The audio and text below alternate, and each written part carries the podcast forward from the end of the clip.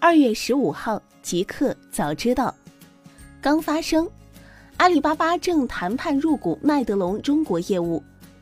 路透社昨日晚间消息，三位消息人士周四表示，阿里巴巴正在与德国零售商麦德龙进行谈判，欲入股后者的中国业务。消息人士称，目前相关谈判尚处于初期阶段，存在不成功的可能。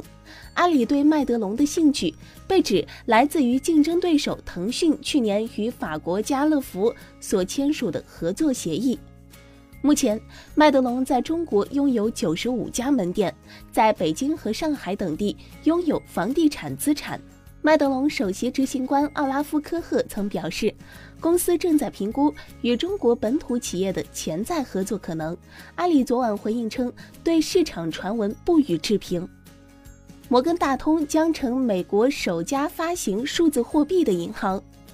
CNBC 昨日晚间报道称，摩根大通为客户间即时结算业务创立了一种新的代币——摩根大通币，试运行预计将在几个月内启动。与比特币不同，摩根大通币与散户无缘，只有经过监管审查的摩根大通大型机构客户才能使用。每个摩根大通币可以兑换一美元，概念上类似于稳定币。大公司阿里巴巴入股 B 站，持股占总股本比例为百分之八。昨日晚间消息，阿里巴巴向美国证券交易委员会 SEC 递交的一份文件显示。其通过全资子公司淘宝中国控股有限公司入股哔哩哔哩 B 站约两千三百六十四点五七万股，持股比例占 B 站总股本约百分之八。阿里方面表示，从二零一八年十二月，淘宝就与 B 站达成广泛业务合作，此次合作升级反映了双方对未来潜力的持续看好。字节跳动否认完成支付牌照收购，或因央行批准不确定。针对近期市场消息称，北京字节跳动科技有限公司完成支付牌照收购一事，字节跳动相关负责人昨日回应称，传闻不实。不过，有业内人士称，字节跳动已经实际上完成了收购，否认的举措可能基于央行批准不确定的考虑。今日春节期间，头条系产品均推出了“发财中国年”红包活动。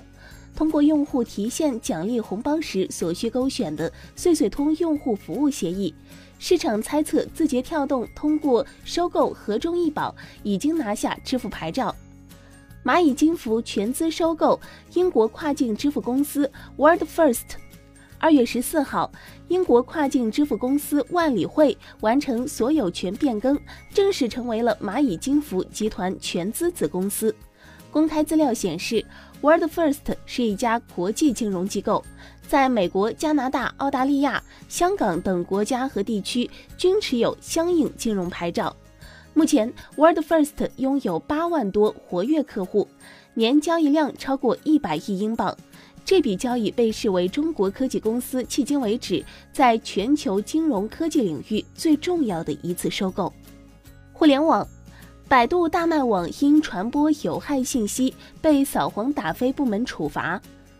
全国扫黄打非办公室昨日透露，近期根据线索举报，北京市扫黄打非办公室部署市文化市场行政执法总队查实百度大麦网存在传播淫秽色情等有害信息行为，依法责令相关主体公司限期改正违法行为，并分别处以罚款两万元和五万元的行政处罚。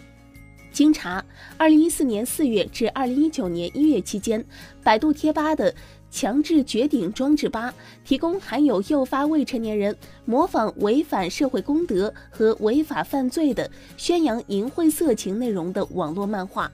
目前，百度已将涉案漫画删除并关闭相应贴吧。二零一八年十一月至二零一九年一月期间。大麦网通过明星团体频道提供含有违禁内容的网络出版物。目前，大麦网已改正上述违法行为，删除相关内容。腾讯游戏发布直播行为规范公告，提出十二条直播禁令。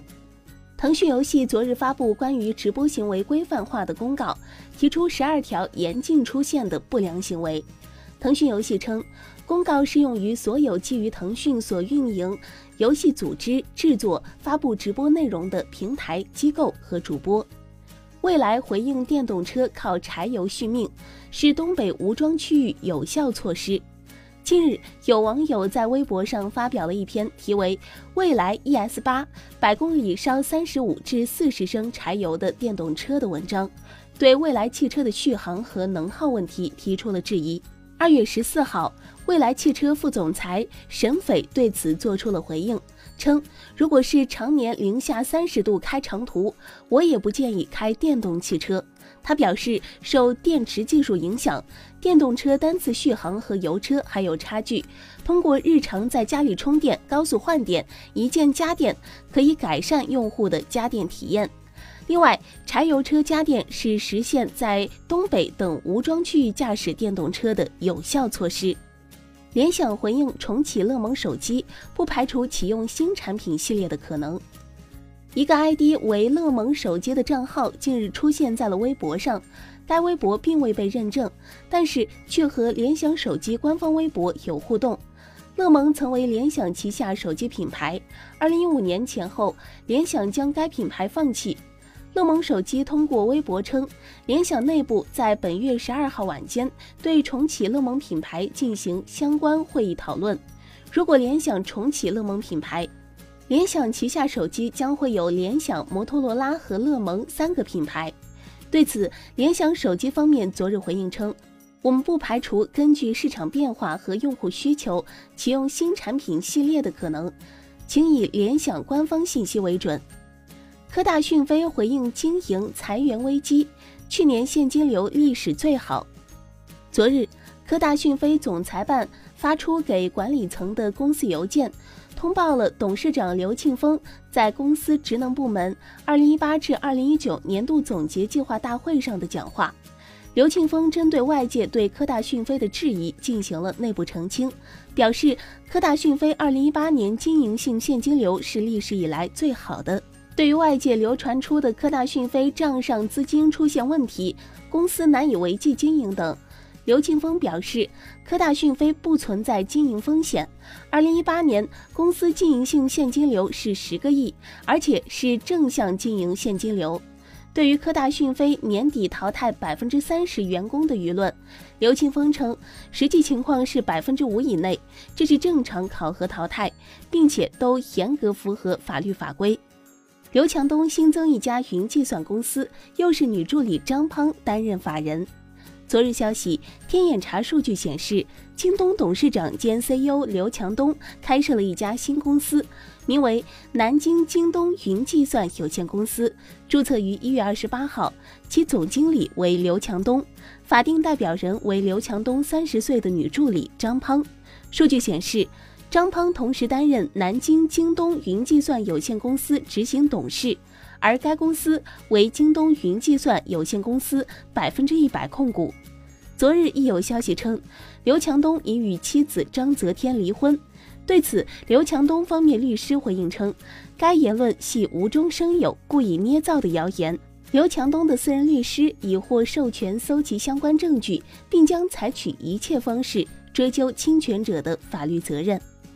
新产品，特斯拉推出停车保镖功能，监控汽车周边一举一动。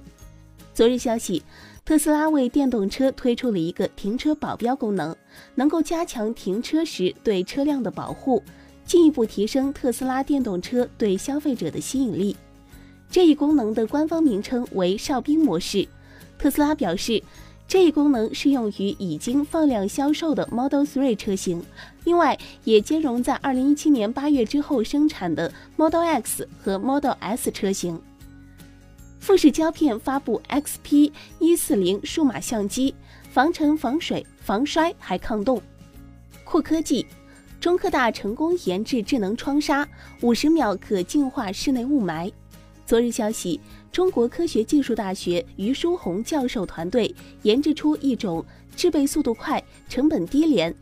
制备七点五平方米成本仅需约一百元、可循环使用的智能窗纱，对空气净化效率最高可达百分之九十九点六五。并且能够在五十秒内将空气中的 PM 二点五的浓度从严重污染的程度降至空气优良状态。值得一提的是，这种银线尼龙智能窗口在雾霾收集之后，只需简单的浸泡在乙醇中二十分钟，即可清洗干净并再次使用。即使经过上百次的重复循环使用，其净化效率依然可以保持稳定。一个彩蛋。全球自动驾驶实力排名公布，Waymo 第一，百度第七，Uber 苹果倒数。昨日消息，在加州机车辆管理局披露的2018年自动驾驶接管报告中，以平均跑多远需要一次人工接管排名，Alphabet 旗下的 Waymo 排名第一，且遥遥领先，通用旗下 Cruise 紧随其后。美国无人车明星创业公司 Zoox 排名第三。中国公司中排名最前的是 Pony i 小马智行，排名第五；百度排名第七。此外，Uber 和苹果分别排名倒数第一和倒数第二。苹果无人车每次人工接管后平均只能撑1.8公里，Uber 则是0.6公里。威某平均每跑17,846.8公里才需要人工接管一次，几乎是第二名的两倍。